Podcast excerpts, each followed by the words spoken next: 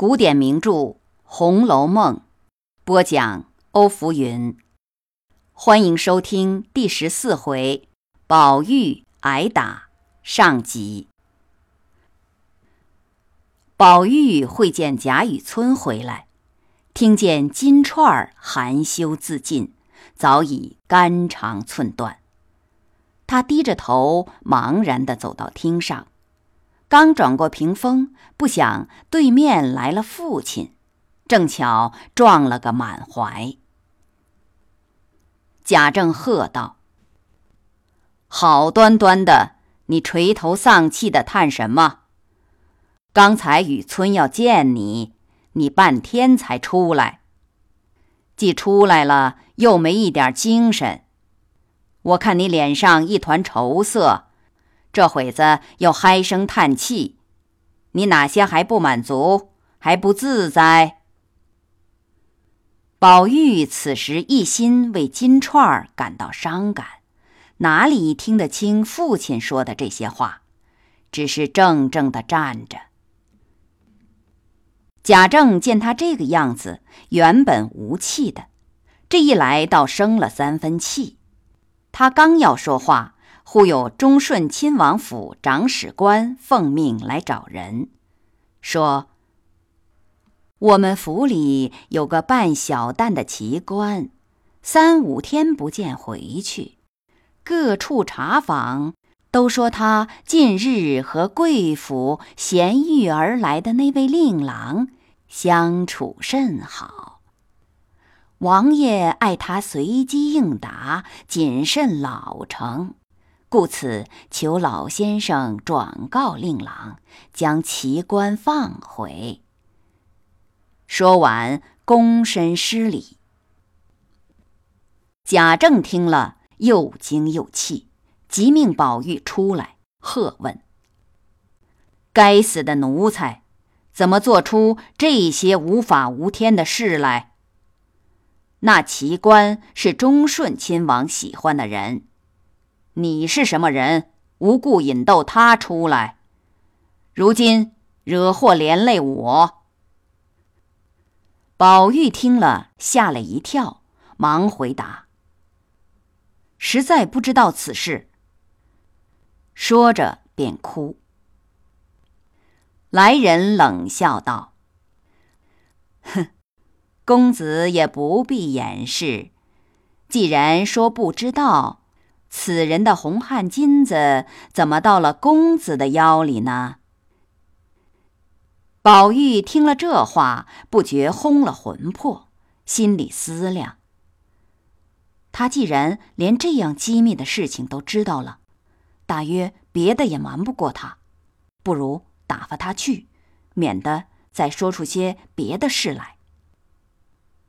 于是连忙说：“我听别人讲。”他如今在东郊，离城二十里，置了田地房舍，可能在那里吧。来人听了，笑道：“呵呵，我且去找一回，如果有了便罢；如果没有，我还要来请教。”贾政已经气得目瞪口歪，他一面送客，一面回头命令宝玉。不许动！回头有话问你。一直送来人去了。贾政刚一转身，忽见贾环带着几个小厮一阵乱跑，便连忙喝住。贾环见父亲发怒，趁机说道：“刚才见井里头淹死一个丫头，头有这么大，身子这么粗。”实在可怕，才赶着跑过来的。听我母亲说，是太太的丫头金钏儿，因为宝哥哥和她动手动脚，被太太打了一顿，便赌气投井死了。话未说完，把个贾政气得面如金纸，他大声怒喝：“拿宝玉来！”一面说，一面往里面书房去。喝命！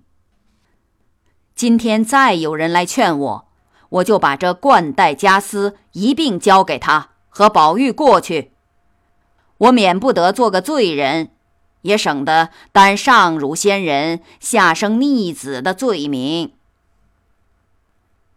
那宝玉听见贾政吩咐他不许动，早知凶多吉少，哪里想那贾环又添了他许多话。他正在厅上打转，想托个人往里头捎信儿，偏偏连明烟也不知道哪里去了。只见一个老妈妈出来，宝玉如得珍宝，便赶上来拉住他，说道。快进去告诉老爷要打我呢！快去，快去，要紧，要紧！老婆子偏又耳聋，把“要紧”听成了跳井，便笑着说道：“哎，跳井让他跳去，二爷怕什么？”宝玉急得手脚正没抓处，贾政一命小厮逼他出来。贾政一见他，眼都红了，只喝命：“嘟起嘴来，着实打死！”小厮们不敢不听，只得将宝玉按在凳子上，举起大板打了十来下。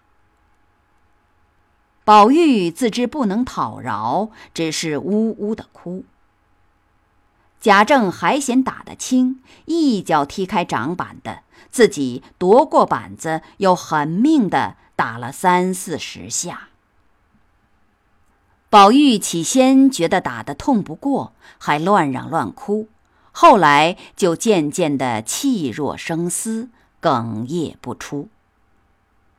众门客一看打坏了，赶着上来恳求夺劝，贾政哪里肯听。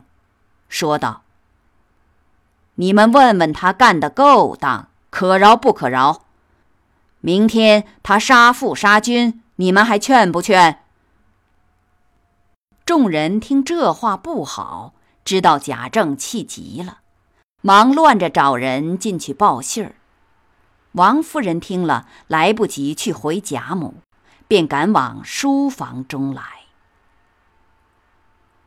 感谢你收听。《红楼梦》第十四回，宝玉挨打上集，欢迎继续收听宝玉挨打下集。